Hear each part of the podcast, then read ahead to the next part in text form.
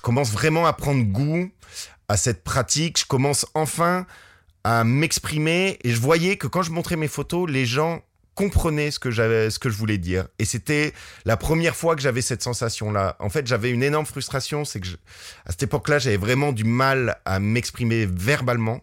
J'avais l'impression qu'on me comprenait pas parce que c'est vrai que j'étais quelqu'un avec très passionné, avec beaucoup d'entrain, et donc parfois on mélangeait ça avec de l'agressivité, et donc à chaque fois on me le reprochait, et moi j'étais là, bah non, en fait c'est pas c'est pas de l'agressivité, mais euh... et du coup j'arrivais pas à trouver mes mots et j'avais j'avais vraiment ce sentiment là d'incompréhension qui me frustrait énormément. Et là pour la première fois, je découvre un outil avec lequel j'ai pas besoin de parler et tout de suite les gens comprennent ce que j'ai voulu montrer, ce que j'ai voulu exprimer. Et alors là pour moi, c'est une véritable révélation parce que je me dis c'est bon. En fait, j'ai trouvé mon médium.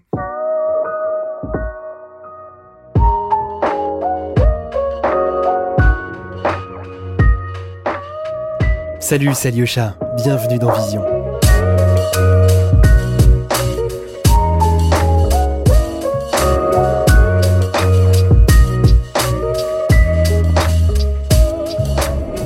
Lightroom, c'est un service cloud qui réunit tout ce dont vous avez besoin pour créer, retoucher, classer, stocker et même partager vos photos sur tous les appareils. Si vous avez envie de tester, on vous a mis un lien dans la description du podcast avec quelques jours pour faire un essai gratuit. Merci Adobe et bonne écoute.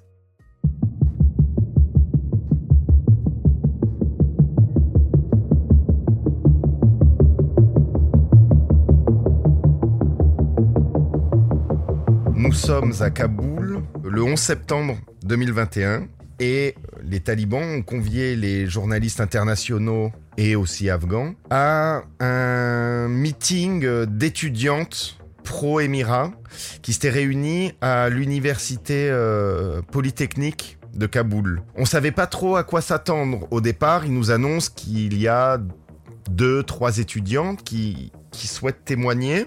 Et euh, nous sommes euh, quand même beaucoup de journalistes, donc euh, au départ c'est un peu la cohue. Et du coup on fait d'abord rentrer les femmes journalistes en première, et après les hommes. Et du coup moi j'arrive dans dans cet amphithéâtre assez classique, et, et, je suis assez sidéré car là c'est un amphithéâtre rempli de femmes en, en niqab, mais en niqab un peu plus poussé parce que là on ne voit même plus les yeux.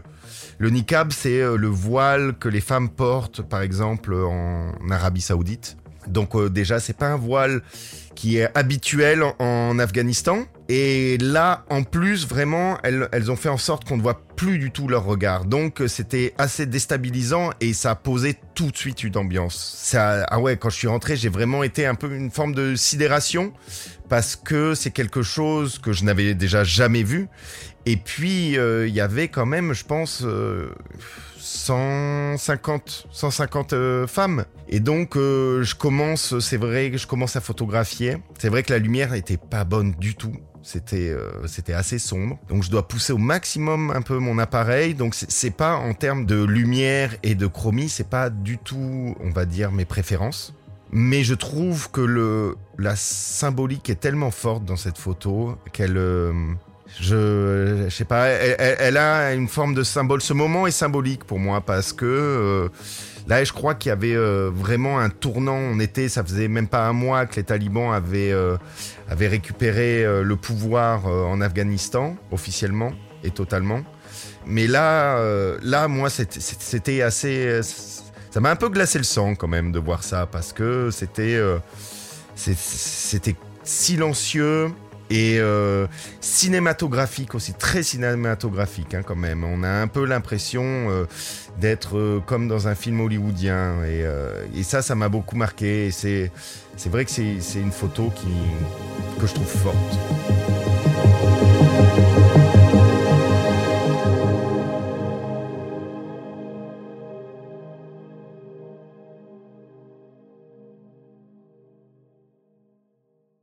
Je m'appelle Adrien Vautier, j'ai euh, 35 ans et je suis jeune photographe. J'ai euh, commencé de manière professionnelle le photoreportage à 30 ans et j'ai eu un parcours, ce qu'on peut dire, un peu euh, singulier.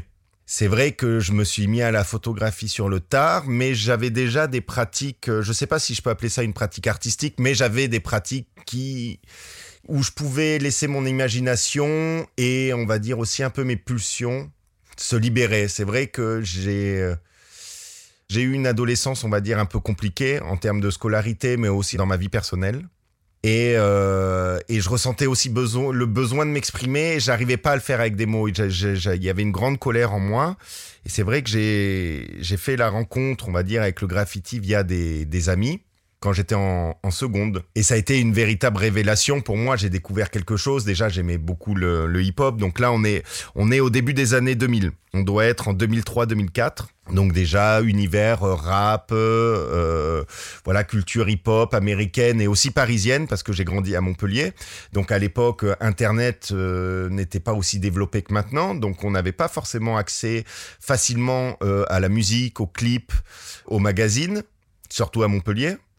Donc je découvre ça un peu dans les dans les égouts de Montpellier avec euh, des gens qui sont encore mes amis.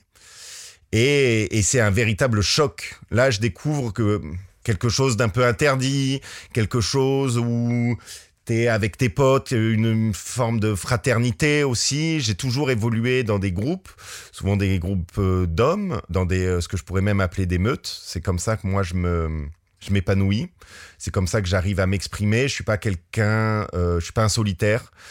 Donc euh, voilà, je pratique, je pratique le graffiti assez intensément, comme ça, de 16 ans jusqu'à jusqu'à 25-26 ans, pendant 10 ans. Donc euh, vraiment, euh, vraiment plusieurs fois par semaine. Mais c'est vrai que je me tourne vraiment vers le graffiti, euh, on va dire illégal, vandal à l'époque, donc euh, la rue. Je traîne beaucoup dans la rue. Et c'est ce qui m'amène euh, peu à peu aussi à un autre passage de ma vie qui est la rencontre avec le monde des ultras, qui est une catégorie de supporters de foot. J'étais forcément passionné de ma ville de Montpellier. Et voilà, j'avais mes amis avec qui je graffais, qui eux aussi le week-end allaient au stade et ils me tiraient un peu la manche en disant tu devrais venir voir, tu devrais venir voir. Il y a bonne ambiance, ça devrait te plaire. Et euh, puis au bout d'un moment, vers 19 ans, je me suis laissé tenter. Et puis je suis complètement tombé amoureux. Euh, dans le milieu, c'est j'ai eu ce qu'on appelle la grinta, donc euh, ça veut dire la rage en italien. Parce que c'est vrai que nous, on avait une à Montpellier, en tout cas en tribune, on, on avait une sensibilité plutôt italienne dans le mouvement. Du coup, les, les tifosi donc avec des animations en tribune, des chants, des drapeaux, des fumigènes. Et euh, cette violence aussi, finalement, parce qu'on est obligé euh, d'en parler, parce qu'elle elle, n'était pas euh, obligatoire, mais elle était quand même assez présente. Parce que la, la violence est un peu un fil conducteur tout au long de ma, ma vie depuis l'adolescence, malheureusement, à travers soit des drames, des rencontres, mais aussi des pratiques. Donc euh, malheureusement, c'est vrai que ma tristesse s'exprimait par, euh, par la colère et malheureusement, parfois s'exprimait par la violence. J'ai 25 ans, j'arrive à Paris, j'avais envie de changer d'air et euh, je trouve assez rapidement, grâce aussi à, à d'autres amis, un travail dans une boutique de, de fringues. J'avais besoin d'un job alimentaire tout de suite pour m'installer sur Paris. L'installation sur Paris n'était pas quelque chose de simple d'un point de vue financier, mais même aussi personnel, parce que le, on va dire, euh, l'écart d'ambiance ou même euh, enfin de tout par rapport à Montpellier était euh, vraiment immense. C'était pas du tout la même mentalité c'était pas du tout le même rapport. Moi j'arrivais j'étais dans une période aussi assez euh, complexe de ma vie. Je sortais j'avais fait euh, J'étais à ma seconde psychanalyse. Donc, euh, je sortais vraiment d'une grosse période de dépression.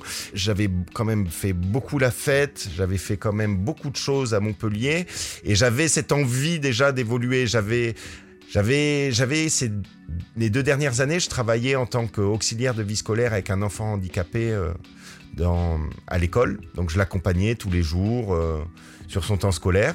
Et ça m'avait un peu remis sur euh, sur les rails un peu. Ça m'avait fait, ça m'avait permis de me resociabiliser. J'avais été sorti complètement du système pendant deux ans par choix vraiment personnel où je voulais, je refusais de travailler.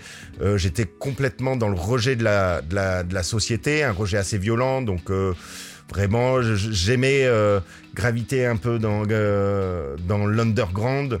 Donc on va dire rave party euh, milieu ultra, on va dire un peu euh, hooligan, graffiti. Et voilà, j'évoluais dans, dans, ces milieux-là. Et, euh, et là, quand j'ai eu la responsabilité professionnelle de cet enfant, c'est vrai que ça m'a redonné un, un nouveau but dans l'existence et du coup ça m'a remis à croire en moi.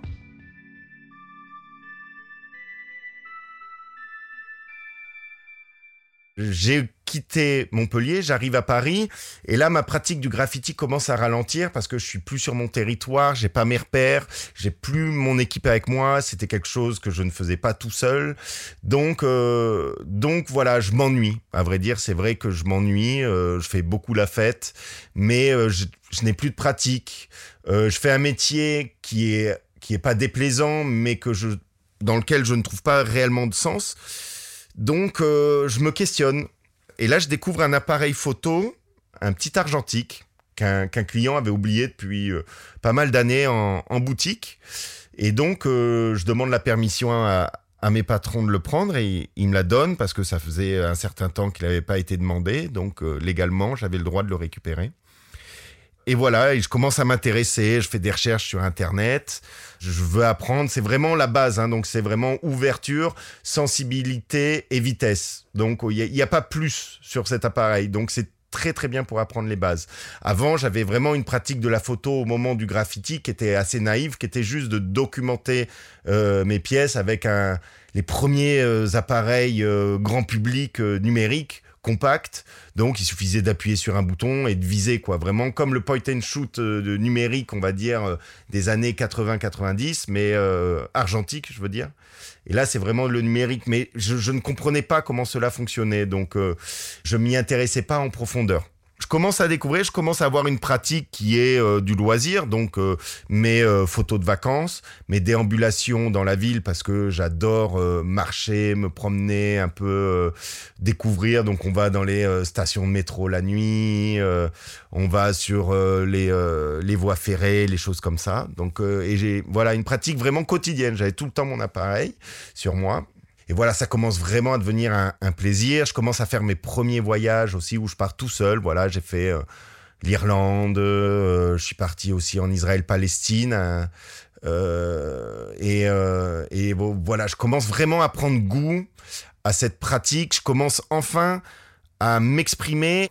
J'étais pas très doué pour le dessin. Vraiment pas, parce que ça demande beaucoup de travail, beaucoup de patience. J'arrivais pas à développer ça. Donc, euh, déjà, c'est pour ça que j'ai aussi ralenti ma pratique du graffiti. C'est que c'était frustrant pour moi de pas arriver réellement à ce que je voulais faire. Et là, je découvre un nouveau, euh, un, nouveau médium qui, pour moi, est, euh, ouais, révélateur d'une d'une frustration qui arrive enfin à s'exprimer et à trouver un sens qui va être perceptible par tout le monde.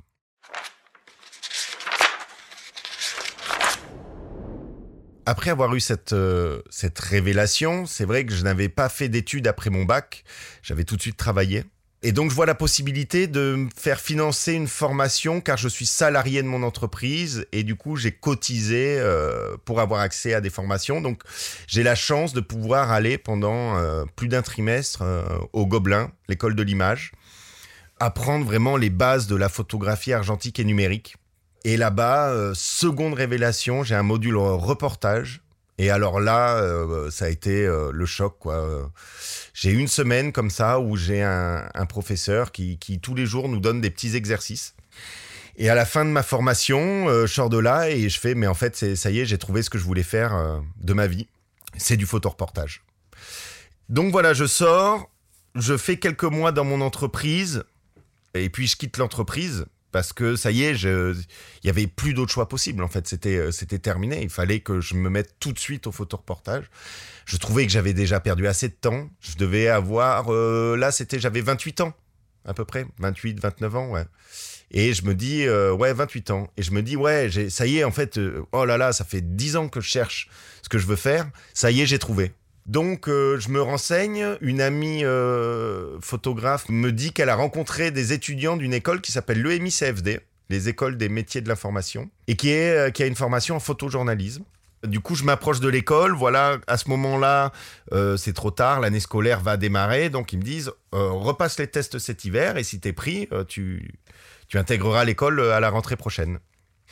Donc euh, je, quitte Paris, je vais m'installer dans une grande maison d'artistes, un peu squat, euh, avec euh, plein d'artistes différents, artistes contemporains, graphistes. Il y avait une web radio qui s'appelle Lille Radio. Il y avait des des musiciens qui font de la musique expé. Enfin voilà, c'était très dynamique à Lyon où j'avais pas mal de potes justement encore dans dans le graffiti. Donc je vais m'installer un an là-bas dans cette maison-là. Et là, voilà, je commence mes, euh, mes premiers reportages, je pars dans la jungle de Calais. Et voilà, je me, je me confronte un peu euh, au, bah, au début de ce métier-là. Donc, euh, j'y vais plusieurs fois. J'essaye de réfléchir à des projets. Je monte un projet de fanzine. voilà, tout de suite, j'essaye d'avoir une dynamique de je comprends assez vite que que faire des photos, ce n'est pas une fin en soi, qu'il faut qu'elles vivent à la fin et tout de suite ce qui m'intéresse c'est euh, c'est l'édition ouais j'ai vraiment c'est ah ouais ouais tout de suite j'ai envie de faire des faire des objets de, de bricoler de collaborer aussi avec des gens qui sont déjà dans l'édition, écouter leurs conseils, euh, avec des graphistes, voilà, avec euh, tout de suite j'ai approché aussi un, un, chercheur en langue arabe pour arriver à comprendre ce que je voyais. donc je me mets je me mets dans le bain donc je construis un peu ma mon approche professionnelle, bon forcément pas excellente parce que naïve. Et voilà, j'intègre l'EMI-CFD en septembre, octobre 2016 et j'en sortirai au printemps 2017, complètement chamboulé. Donc j'ai eu deux très bons professeurs qui sont quand même deux, deux, bonnes pointures dans le monde du photoreportage, qui sont Julien Daniel de l'agence Myop et euh, Guillaume Herbeau de l'agence Vue et qui ont euh, complètement déconstruit toutes les idées euh, que j'avais euh, en arrivant à l'école et qui ont semé en moi des graines qui, bah, qui germent maintenant et, qui m'ont permis de gagner énormément de temps parce que assez rapidement à la sortie de l'école j'ai su ce que je voulais faire et j'ai su comment je voulais raconter les histoires sur lesquelles j'allais. Vous écoutez Vision, podcast de la photographie contemporaine mon approche du métier a forcément euh, évolué depuis, euh, bah, depuis bientôt cinq ans. Au début, j'étais très euh, presse magazine, donc magazine d'actualité français. Donc, en gros, je me mettais en binôme avec un ou une rédactrice. On partait sur le terrain produire des sujets et on les proposait aux rédactions clés en main, texte et photos sur essentiellement des sujets euh, franciliens, du coup en Ile-de-France, parce qu'au départ j'avais vraiment pas du tout d'argent, donc euh, j'avais pas les moyens de partir à l'étranger la première année. Et pour se faire connaître, c'est vrai que euh, mes, mes professeurs nous avaient dit que les sujets français fonctionnaient très bien dans la presse magazine. Donc, euh, je commence à, à faire un, un, sujet que j'avais commencé pour mon école, qui était sur euh, la bike life. Donc, c'était des, euh, des gamins en banlieue parisienne qui font du motocross en, en ville. Et donc, je les suis pendant, euh, pendant deux, trois mois. Et voilà, et alors que moi je suis pas du tout motard, euh, c'est un univers qui m'était complètement euh, étranger. Donc je les suis, euh, je prends énormément de plaisir à shooter et j'ai mes premières publications grâce à ça. Donc première publication magazine, le magazine VSD qui encore à l'époque il y a cinq ans était un magazine qui fonctionnait, qui payait bien. Et donc du coup quel quel plaisir, je sors tout de suite de l'école et j'ai la chance d'avoir tout de suite des des publications qui tombent. Et donc, mon premier objectif était euh, d'avoir la carte de presse, euh, Précieux Sésame. Et du coup, j'ai tout de suite cette carte de presse. J'enchaîne, du coup, je continue sur d'autres types de sujets, en fait, des sujets vraiment qui, qui m'intéressent vraiment personnellement. Et, là, euh, je m'intéresse à l'e-sport avec euh, ma camarade euh, Manon Boken, qui était rédactrice, et on réalise une série de, reportages pour euh, un média qui s'appelle Rendez-vous Photo, qui était un média monté un peu par une équipe des gens de Divergence, agence photo, qui nous produisent en fait le sujet, qui nous disent euh, voilà ce sujet-là, on le monte ensemble euh, et nous on, vous le publiera. Donc euh, on commence et là il y a eu un effet boule de neige tout de suite avec ce sujet parce que c'était quelque chose qui, était en train de naître dans le monde des médias et j'en suis pas le premier, j'en suis pas le pionnier, mais voilà, c'était vraiment récent encore dans le monde du magazine d'actualité mainstream. Donc tout de suite, les premières publications, et là, ouais, vraiment beaucoup de publications qui commencent à tomber. Euh, j'ai la chance d'être repéré par euh, une femme qui s'appelle Marie-Pierre Subtil, qui était la directrice photo de la revue Six mois avant, et qui me propose de publier chez eux. Et là, ça faisait quoi? Ça faisait trois mois moi, que j'étais sorti de l'EMI. Alors déjà, waouh, c'est une très grande fierté parce que c'était euh, à cette époque-là, Six mois était vraiment une, une référence dans, dans mon milieu professionnel. Donc voilà, je produis des sujets, ça commence à bien marcher, j'arrive à me faire un peu euh, d'argent, je commence à payer mon loyer, mes premiers loyers avec euh, avec mes photos, et euh, voilà, je commence à avoir la, la vie que que que j'entreprends depuis deux ans. Et voilà, du coup, je suis tout le temps en train de démarcher les magazines français sur des voilà des sujets. J'enchaîne sur les les déserts médicaux. Donc euh, voilà, je construis mais un peu mon travail toujours en binôme. Et là, au bout de d'un an, je décide de partir en Israël pour couvrir la Nakba, qui est euh, la commémoration de l'exode des Palestiniens au moment de la création de l'État d'Israël en mai 1948. Et là, nous sommes en mai 2018 pour mon agence, le Pictorium. Et je me rends là-bas, et c'est un échec cuisant.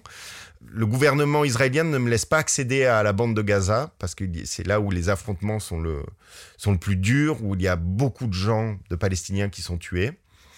Et du coup, je dois me rabattre sur la Cisjordanie. Je suis parti avec ma camarade d'agence à l'époque, Chloé Charoc, et euh, nous couvrons les événements du côté de la Cisjordanie.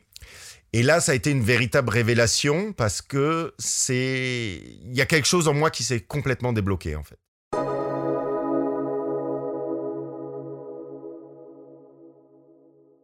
Avant, je, réfléchissais beaucoup quand j'étais, quand je faisais mes photos, je me prenais énormément la tête ce qu'il fallait que j'oublie pas, comment ma, mesure d'exposition. Et là, on était quand même dans une zone où il y avait, un, on va dire entre guillemets, du conflit.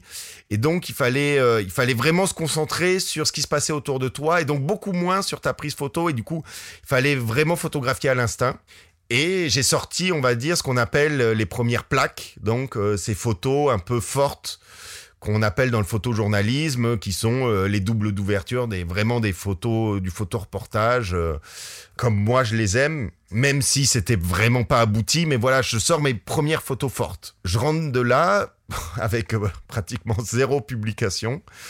Du coup, c'est un échec économique déjà, mais aussi c'est aussi un échec en termes de, de, publication. Donc ça me ça, ça me questionne énormément. J'ai la malchance à ce moment-là de faire aussi partie du, bouleversement qu'il y a eu, du changement d'équipe au sein de la revue 6 mois et 21. Donc déjà, il y a tout un combat économique qui rentre parce que je ne peux pas être payé sur la publication dans laquelle euh, je viens de faire partie. Et là, je me retrouve un peu en galère. Je me retrouve en galère financière, pas de publication, pas d'argent qui rentre. Et alors là, c'est vraiment un drame. J'ai l'impression de me retrouver isolé je passe beaucoup de temps à réfléchir. C'est une période assez compliquée. Je passe un peu un mois en PLS sur mon canapé à me dire mais qu'est-ce que je vais faire? Là Ça fonctionne pas. Là, euh, là tu pars. J'étais parti en Irlande aussi. Euh, travailler sur les travelers qui sont les gens du voyage. J'avais enchaîné après la Palestine avec ça et pareil, ça ça publie pas au départ quoi. Vraiment, je suis là, je rentre de là et je me dis mais oh là là, ça fait deux échecs euh, sur l'international, on va dire. Je me dis en fait bon, T'as as grillé un peu toutes tes billes, euh, t'as as mis tes économies dedans, et là, t'as pas de retour sur l'investissement. Il faut que tu changes.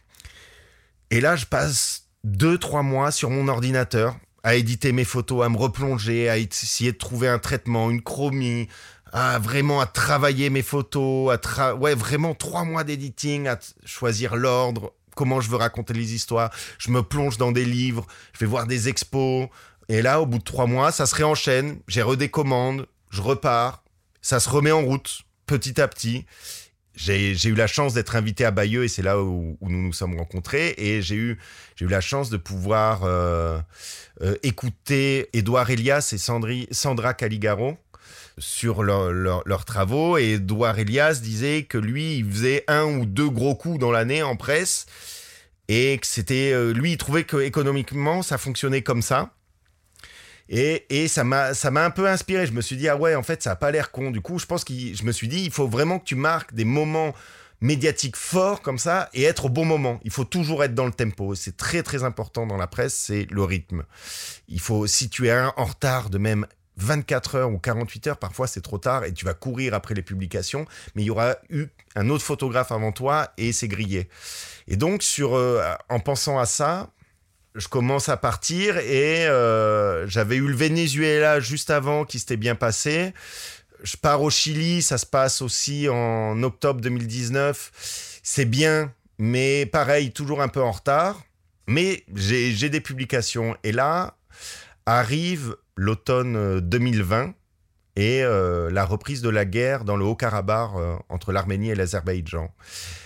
Et là, avec mon camarade Raphaël Yagobzadeh, on, on commence à s'appeler très vite, on réagit très vite en fait. Du coup, on part très rapidement là-bas et je chope la, commande pour euh, le journal Libération qui me propose de couvrir euh, la guerre pour eux. Et là, et là vraiment, euh, là, ça a été mon premier rapport à, à, la guerre en tant que, on va dire, acteur, pas acteur de la guerre, mais en tant que voilà, que personne présente sur les lieux.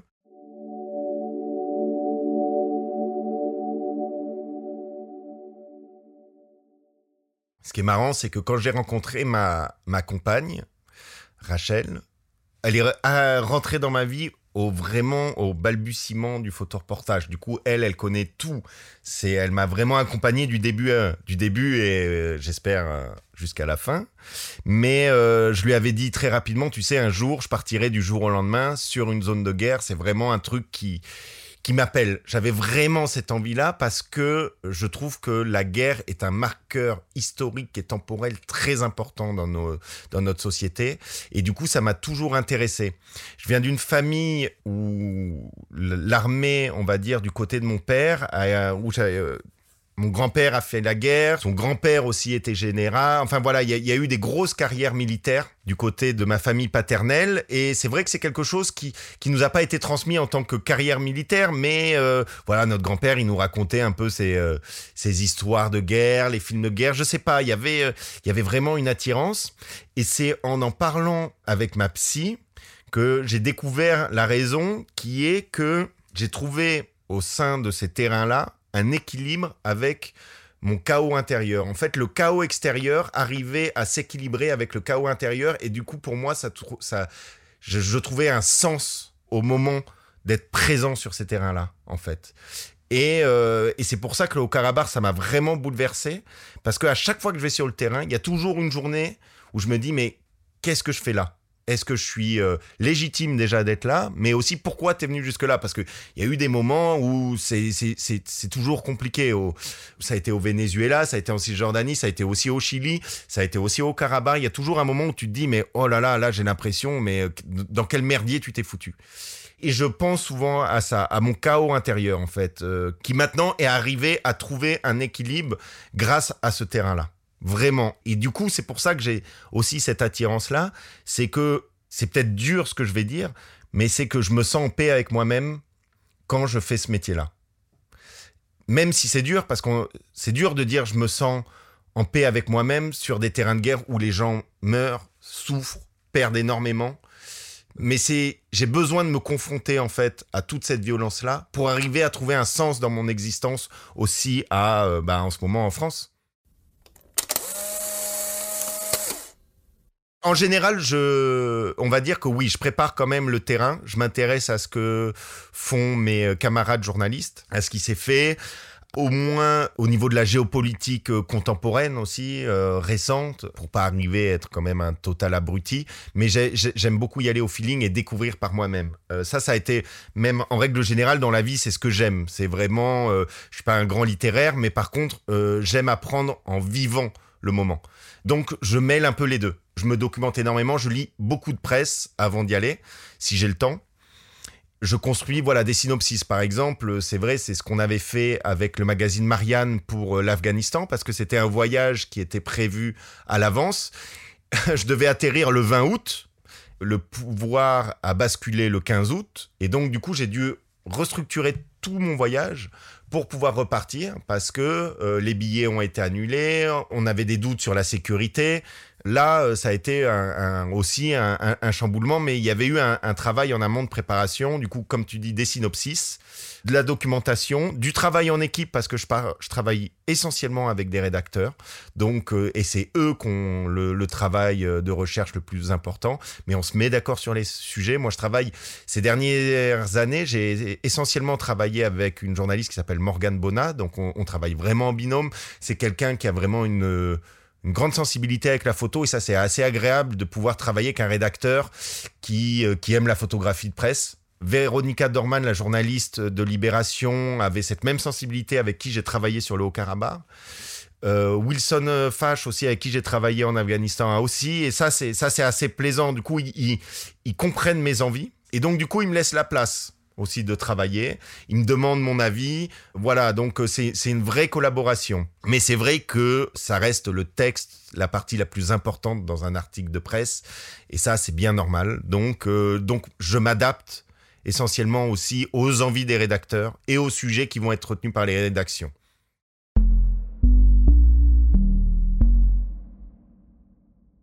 Là, il y a eu beaucoup, beaucoup de ressentis sur ce reportage-là. Ça a vraiment été le, je pense, un des voyages photo qui m'a le plus bouleversé. C'est que déjà, ça commence mal.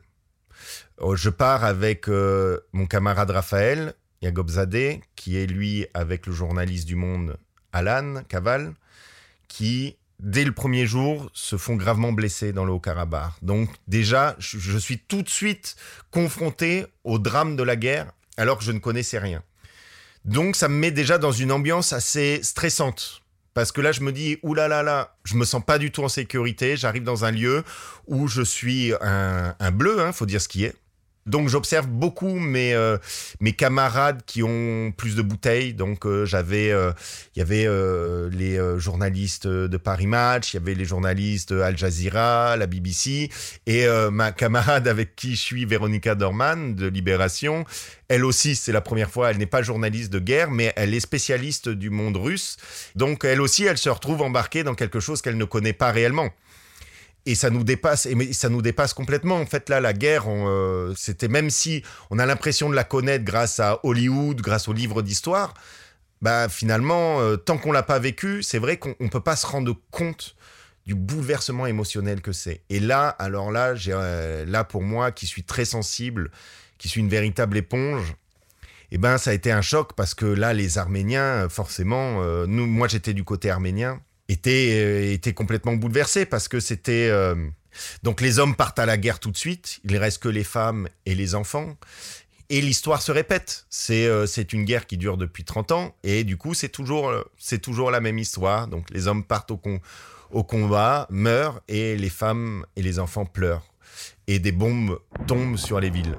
Tout de suite on, on a difficilement accès aux zones de guerre. L'armée du Karabakh nous donne pas accès au front, c'est très dangereux. On fait le choix aussi de pas y aller au départ parce que on n'a aucune info de ce qui s'y passe réellement.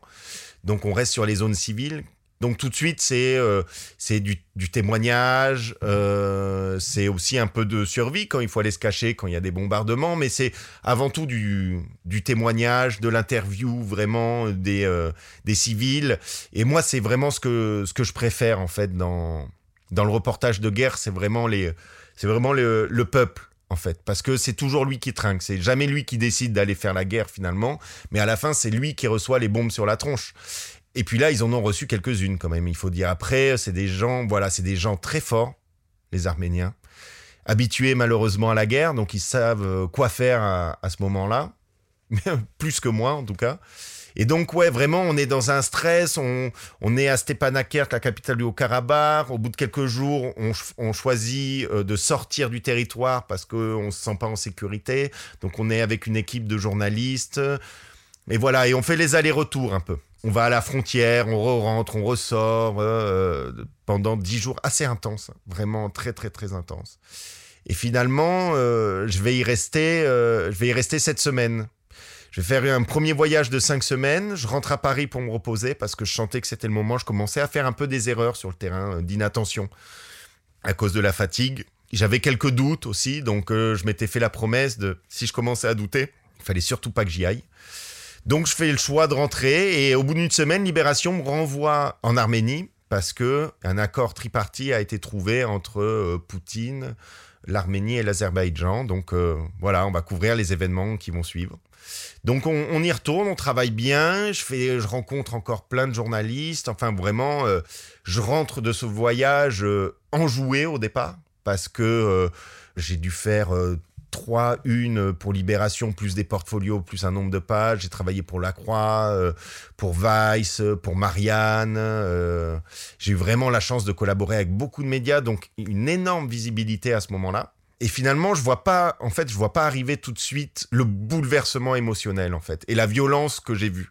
C'est quelque chose que j'avais euh, laissé au second plan et auquel j'ai pas fait attention et qui a commencé à s'installer en moi dès la retombée un peu de euh, j'aime pas utiliser le mot adrénaline parce que j'y vais pas du tout pour ça même si c'est vrai que c'est une c'est forcément quelque chose qu'on vit mais c'est pas le cœur en tout cas de ce que j'ai vécu. Mais en tout cas, euh, après, euh, on va dire la, la joie du travail que j'estimais bien fait, ça a laissé place peut-être à, une, forme de colère et de violence qui ont fait renaître en moi des vieux traumatismes aussi et qui, qui ont ravivé un peu, ouais, voilà, des, des traumatismes passés. Et ça, euh, ça a été compliqué à gérer. Vous écoutez Vision. Suivez-nous sur Instagram pour plus de news et de photos.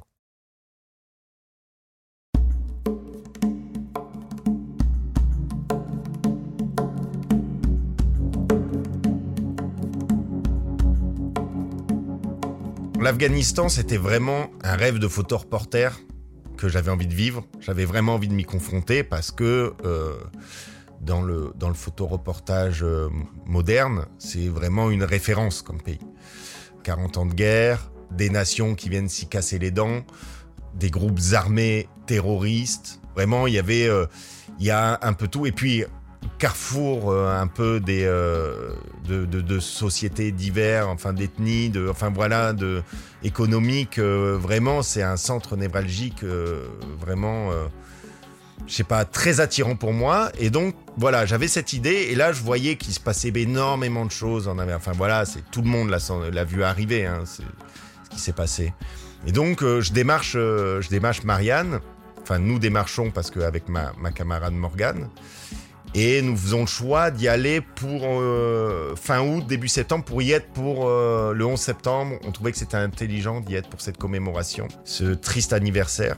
Donc nous montons au début des sujets, mais finalement qui, sortent pas euh, du lot parce que on raconte un peu les mêmes histoires que partout. Donc on voulait la situation des femmes, ce genre de sujet un peu un peu redondant sur la fin de la République islamique. Et il arrive ce qu'il arrive, les talibans reprennent le pouvoir assez rapidement, on le voit arriver franchement, on le voit arriver. Depuis moi, je, en tout cas, je suivais l'actualité euh, quotidiennement sur l'Afghanistan durant l'été. Et du coup, tu le vois arriver. Euh, tous les jours, ils disaient, ouais, euh, les talibans, 300 km de Kaboul, 200 km. Puis bon, après, voilà, ils sont rentrés sans réellement combattre. Même s'il y a eu des combats et que des gens ont donné leur vie pour essayer de sauver le pays. Malheureusement, ça n'a pas été suffisant.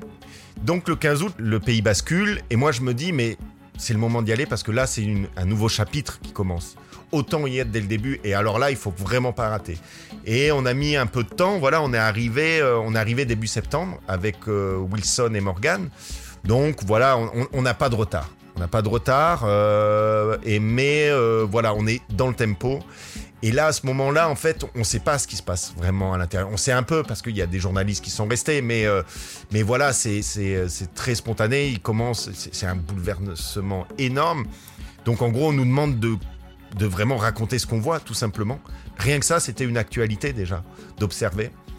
Et donc, euh, et il se passe beaucoup de choses. Donc, c'est un voyage qui se fait, euh, je ne sais pas si je pourrais dire facilement, mais en tout cas, on accède au pays de manière assez classique. On passe par l'Ouzbékistan, on arrive à la frontière ouzbek avec l'Afghanistan, il y a un pont à traverser, on nous laisse passer, on arrive de l'autre côté, il y a un taliban qui nous tamponne notre passeport, et voilà, on est en Afghanistan. Et il n'y a pas de souci, on, se... On s'enregistre auprès des services euh, talibans en tant que journaliste parce que alors ils sont très procéduriers donc c'est vraiment important d'avoir cette autorisation là mais une fois qu'on a l'autorisation après on peut faire un peu ce qu'on veut Donc on peut aller, on peut être dans la rue. Donc euh, dès qu'on se fait contrôler, et c'était assez fréquent, on la sort. Mais une fois qu'ils ont vu le papier, personne ne nous embête. quoi. Il n'y a pas de, réel coup de, pression. Donc on, commence par le nord. On est à Mazar el Sharif, donc qui est la grande ville à la frontière avec l'Ouzbékistan. On travaille euh, assez facilement. On a nos nos premiers rapports avec les talibans qui sont bah, corrects en fait. C'est pas c'est ni sympathique ni désagréable. C'est professionnel on va dire. Donc euh, c'est vrai qu'ils ont ce truc là c'est que l'Afghanistan est un pays photogénique. Les gens sont photogéniques, le paysage est photogénique, il y a des lumières incroyables, c'est un pays magnifique.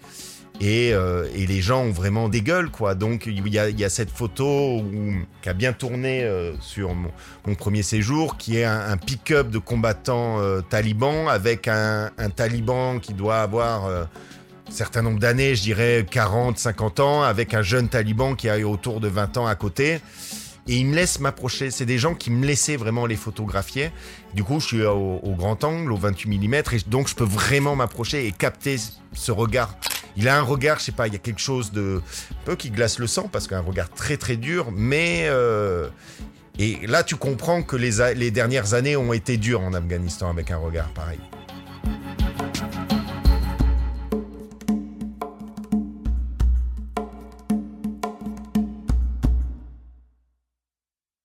J'ai des, principes qui peuvent parfois être un peu rigides, même si j'essaye de m'assouplir. Mais c'est vrai que pour moi, le regard est quelque chose d'important. Je suis quelqu'un de très sincère. Pour moi, euh, c'est forcément, c'est le, c'est comme ça qu'on peut sonder les gens, qu'on peut voir leur âme. Je pense que c'est très important dans la photographie. C'est par là qu'on transmet aussi ses émotions. On peut avoir un mec avec une Kalachnikov, demain, s'il a les yeux au, bord des larmes, ça, ça raconte pas la même histoire en fait. Ou qu'il soit heureux, triste, ça peut être plein d'émotions, mais pour moi, c'est le premier rapport à l'émotion qui est une chose très importante dans la photographie.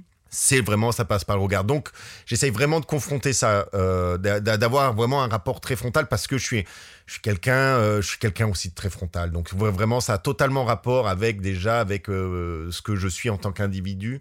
Et donc, c'est ce que j'essaye de transmettre aussi dans mes photos, c'est que j'y mets de ma personnalité aussi. Et je pense que c'est important parce que j'essaye de développer une approche personnelle, ce qui doit pas, surtout pas prendre le dessus sur le propos journalistique, mais dans laquelle il faut aussi que je me démarque en tant que photographe. Donc voilà, j'y mets mes sentiments, j'y mets mes tripes et donc j'y mets aussi mes principes.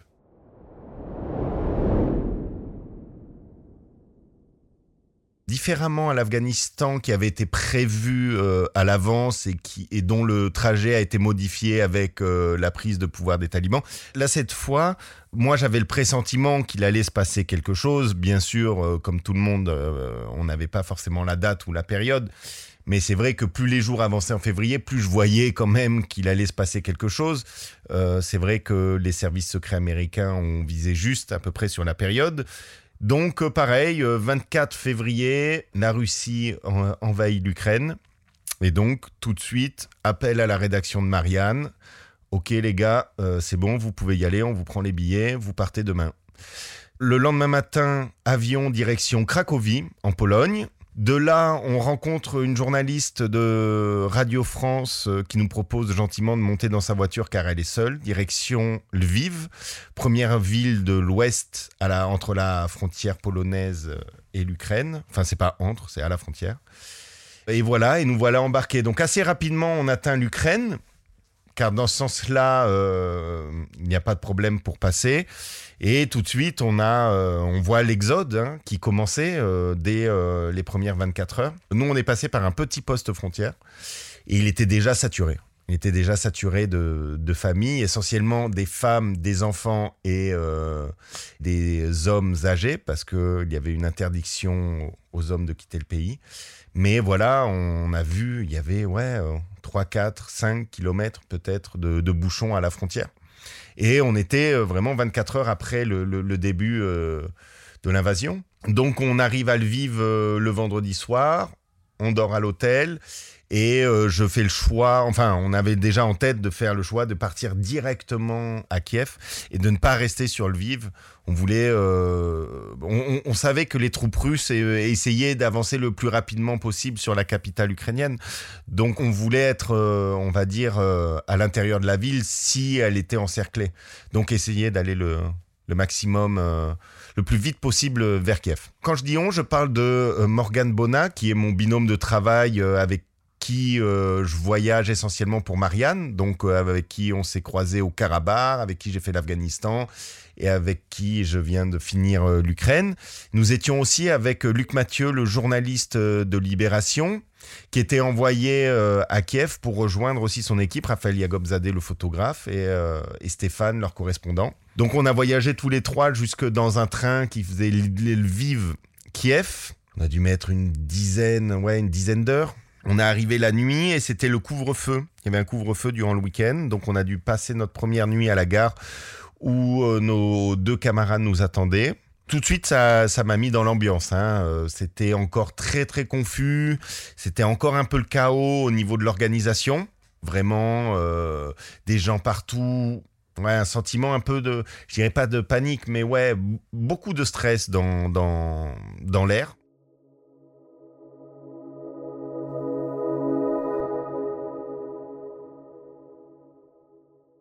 On était dans un sous-sol de la gare parce que euh, le métro, en fait, euh, et la gare ne se joignent pas. Donc, on n'avait pas le droit de sortir du lieu. C'était le couvre-feu, c'était interdiction de sortir de la gare. Donc, il y avait pas mal de personnes qui dormaient, qui attendaient leur train. Donc, euh, les trains fonctionnaient bien. Donc, il y avait des trains nuit. Donc, il y avait quand même du passage. Mais voilà, on a dû attendre le lendemain matin et vu qu'on s'est déclaré en tant que journaliste, que notre euh, appartement après n'était pas très loin de la gare, on nous a donné l'autorisation de partir. Les premiers jours étaient, euh, assez bizarres, très dur de mettre en place une logistique euh, stable, donc chauffeur, traducteur parce que tous les hommes se sont s'étaient engagés dans la défense territoriale. Donc très peu étaient disponibles pour euh, travailler euh, avec les journalistes, ou même les femmes qui restaient aussi étaient, euh, qui avaient fait le choix de rester, étaient engagées dans la défense soit territoriale, soit dans l'organisation ou dans de la logistique. Ouais, très très difficile de, de trouver quelqu'un. Donc ça a mis ça a mis quelques jours à se stabiliser et on a pu commencer à travailler convenablement au départ sur des sujets à l'intérieur de Kiev et après, euh, tout de suite, on a vu le, front se dessiner autour de la ville d'Irpin. Il y a eu cette prise de la ville de Boutcha avec une première tentative euh, russe qui avait été repoussée et euh, moins de 48 heures après ou 48 heures après, la prise totale de, la ville avec le, maintien en otage des, civils de Boutcha. Kiev est une ville immense qui, qui, fait huit fois Paris en termes de superficie. On est plus sur une ville type Londres avec des districts. Et Irpin et Boutcha se situent dans ce qu'on appelle l'oblast, la banlieue, de, à l'ouest et nord-ouest euh, de la capitale. Donc à, peu près à une euh, vingtaine de kilomètres du centre-ville. Donc euh, on voit une tentative vraiment puissante des Russes d'entrer dans Kiev par justement Irpin. Donc les positions ukrainiennes tout de suite se mettent en place au niveau du pont qui avait été euh, le pont qu'on a tous vu un peu dans les médias par où sortaient les civils. Et du coup, c'est passé peut-être euh, deux, trois semaines de guerre à ce niveau. Et moi, et moi j'ai bien passé cinq, six jours sur cette position-là avant d'être euh, d'être interdit ou de travailler parce que plusieurs journalistes avaient trouvé la mort sur place.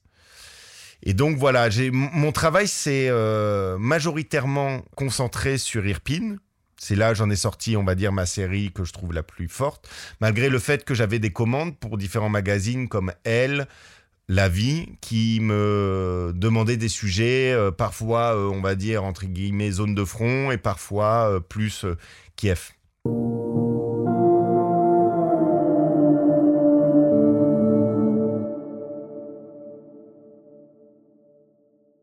Irpin, on va dire que c'était la pièce maîtresse de mon voyage en Ukraine. Ça a commencé dans le centre, le temps de prendre un peu connaissance.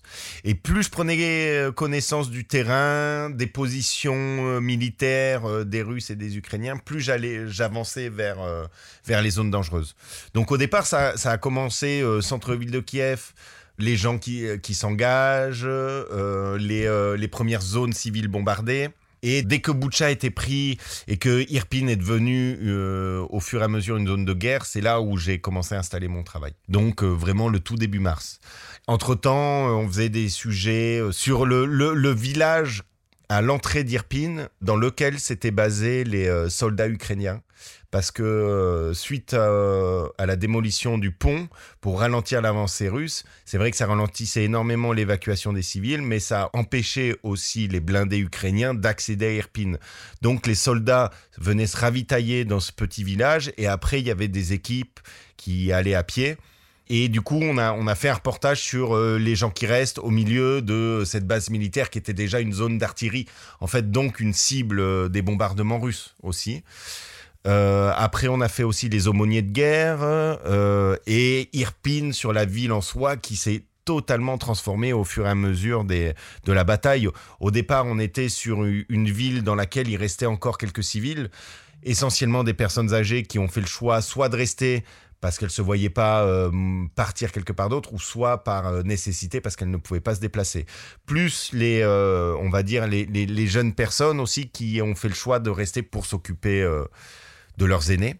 Au fur et à mesure des jours, on a vu des choses dramatiques arriver, euh, plus en plus de cadavres dans les rues, victimes de bombardements ou de tirs, et les regards changeaient aussi. Ça, ça a été assez marquant. On a vu vraiment euh, les gens se transformer. Il y avait euh, il y avait une personne qui m'a aidé parce que quand nous passions le pont pour accéder à Erpin qui était démoli, nous étions obligés de monter dans des voitures civiles qui faisaient en fait les allers-retours entre le centre-ville et le pont pour emmener les, euh, civils qui, qui voulaient fuir. Et nous, on faisait dans le sens inverse pour se faire déposer dans le centre-ville. Le premier jour, j'ai rencontré cette personne qui s'appelle Igor, qui lui a fait le choix de rester justement et de ne pas prendre les armes, mais vraiment de d'évacuer euh, le, maximum de civils. Je le retrouvais un peu tous les jours sur le pont. Et, euh, le dernier jour où je suis allé à Erpin, c'est vrai que cette personne avait totalement changé, avait été totalement traumatisée, hein, de traumatismes lourds, de ce qu'il avait dû voir, de ce qu'il avait dû vivre. Et ça, c'est vrai que c'est assez marquant. Hein, les, le, regard euh, vide, les, les, mains qui tremblent.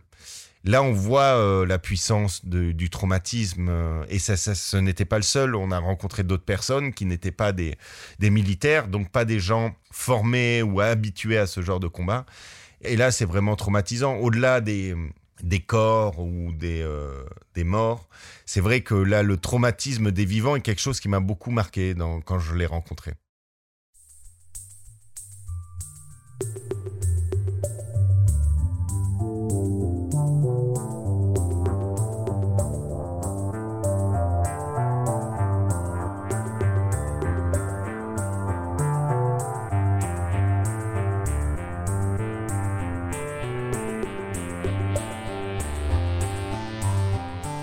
J'en étais déjà à mon troisième ou quatrième jour, ou à troisième jour, et c'est vrai que euh, c'est difficile de faire euh, des images fortes dans un, sur un territoire que l'on connaît pas, euh, où on nous donne pas beaucoup d'accès. C'est vrai que j'avais toujours cette recherche de l'image, de l'image puissante, et du coup j'étais contrarié depuis plusieurs jours à cause de ça.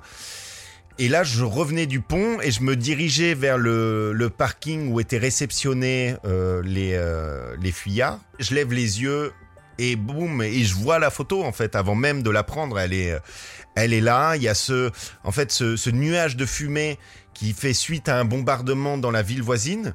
Donc, qui donne un, ouais, un truc vraiment, enfin, une sensation vraiment apocalyptique. Et ce soldat ukrainien qui, qui monte la garde pour voir s'il n'y a pas de, je pense qu'il était là surtout pour euh, les hélicoptères euh, ennemis, les hélicoptères russes, enfin qui scrutent l'horizon. Et donc on, a, on est vraiment euh, avec en plus les morceaux de pont détruits, on est vraiment ouais dans une image de guerre de guerre, je sais pas si je peux dire moderne, mais ouais, on est dans, dans l'iconographie de la guerre. Vraiment, elle m'a sauté aux yeux, donc euh, je l'ai vue, j'ai déclenché peut-être euh, trois fois, et voilà, ça a fait, euh, ça a fait la, la photo d'ouverture de notre reportage dans Marianne. Et le service photo était content et, et le photographe était content aussi.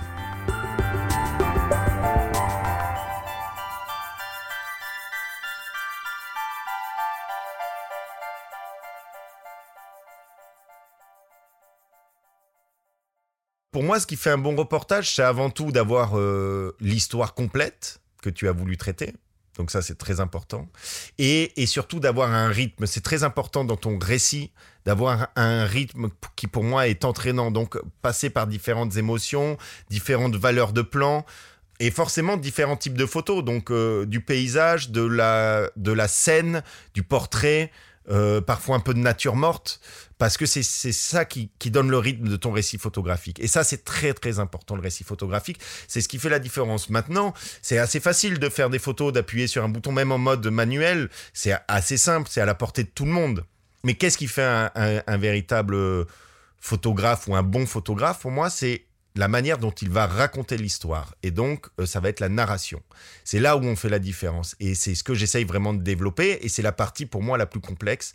C'est vraiment euh, d'écrire le récit. Qu'est-ce que, quelle va être ta photo d'introduction, ta photo de conclusion? Comment tu vas créer un peu euh, la colonne vertébrale de ton de ton récit et comment tu vas venir y rajouter au fur et à mesure des photos pour arriver vraiment à, construire ce récit. Et ça, c'est vraiment très difficile, surtout qu'en tant que photographe, quand tu travailles sur tes propres photos, parce que tu n'as aucun recul dessus. Tu as vécu le moment, il y a des photos où tu vas avoir l'impression que tout le monde va avoir la même capacité de toi de lecture, alors que ça peut être quelque chose de très brouillon. Les gens ne vont pas arriver à comprendre ta composition ou à arriver à comprendre l'information, parce que ça reste du photojournalisme. Il faut, il faut avant tout que il y ait de l'information dans la photo.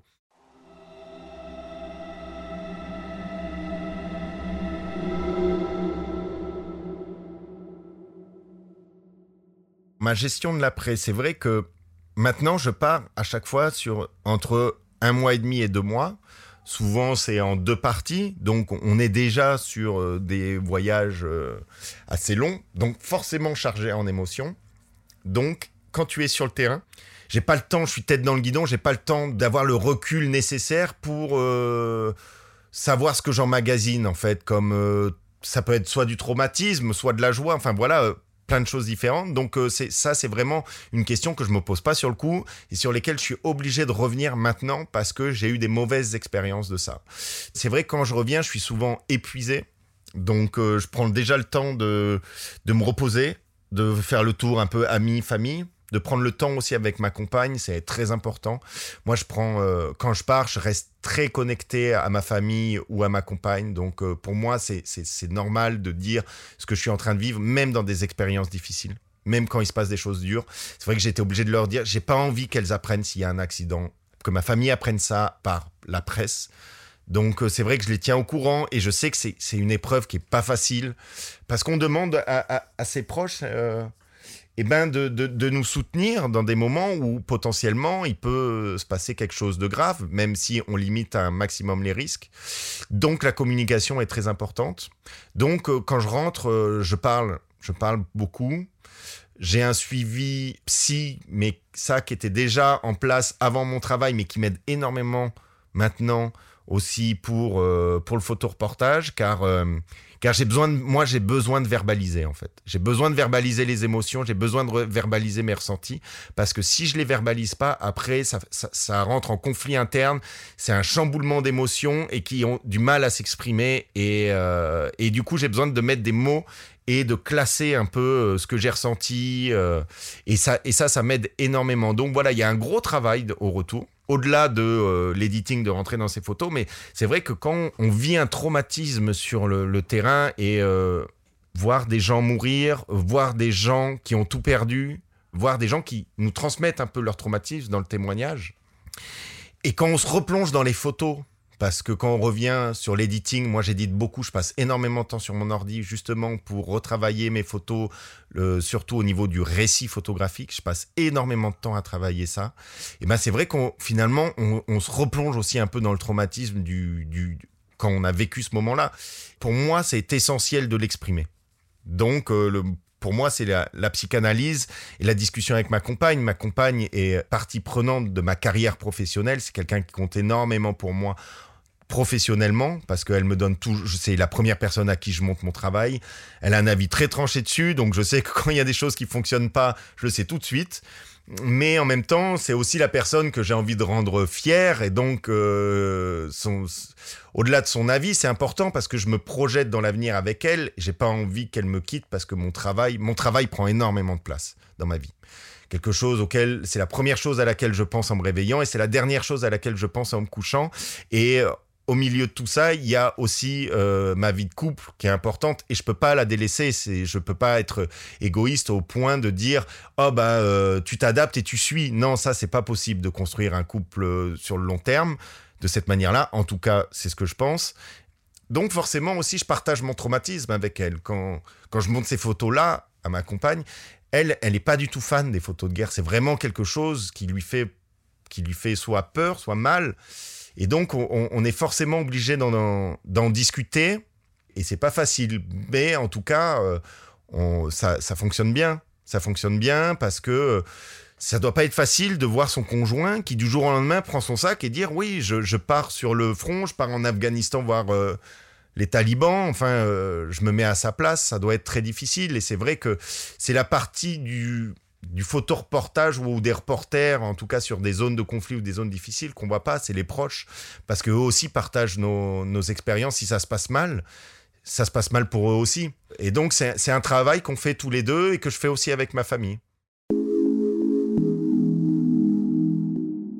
Le photojournalisme ne me permet pas de remplir mon frigo euh, toute l'année parce que c'est un métier qui économiquement a du mal à se retrouver.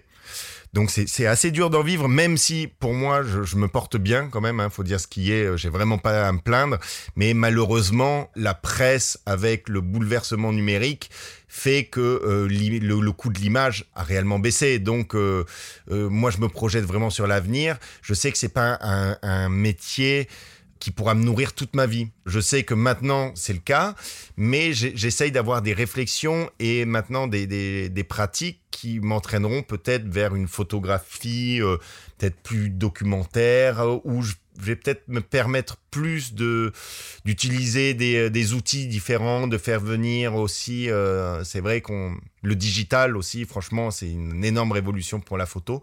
Moi, j'estime que c'est quelque chose de bien, mais euh, les, les, les, possibilités sont immenses. Donc là, j'en suis qu'au balbutiement de ma pratique. Donc, je me laisse vraiment cette ouverture d'esprit à, à me dire, de, à me laisser aussi porter par les outils. Et quand je rencontre un outil avec lequel je me sens à l'aise, eh ben je l'utilise.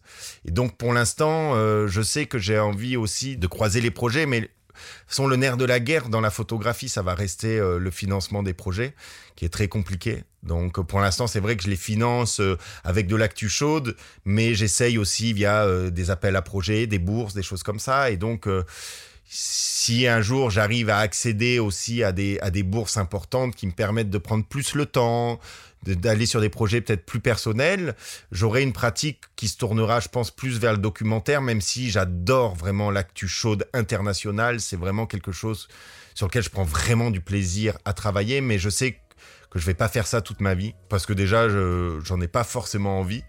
J'en ai envie maintenant, mais est-ce que j'en aurai envie dans 20 ans? Je sais pas du tout où j'en serai.